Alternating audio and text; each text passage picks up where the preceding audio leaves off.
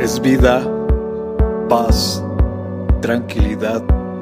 Les habla Hugo Fortes y esto es Palabra con Poder. Bienvenidos, este es el contenido de hoy.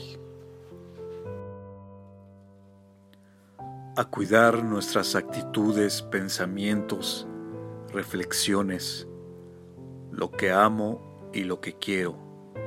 Mi corazón determina mi futuro, pero Daniel se propuso en su corazón no contaminarse.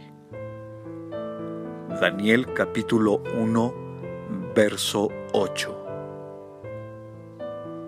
¿Cuántos hombres y mujeres están dispuestos a hacer lo que hizo Daniel?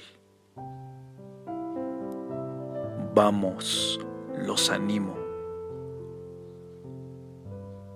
Dios les recompensará. Comparte, será chévere.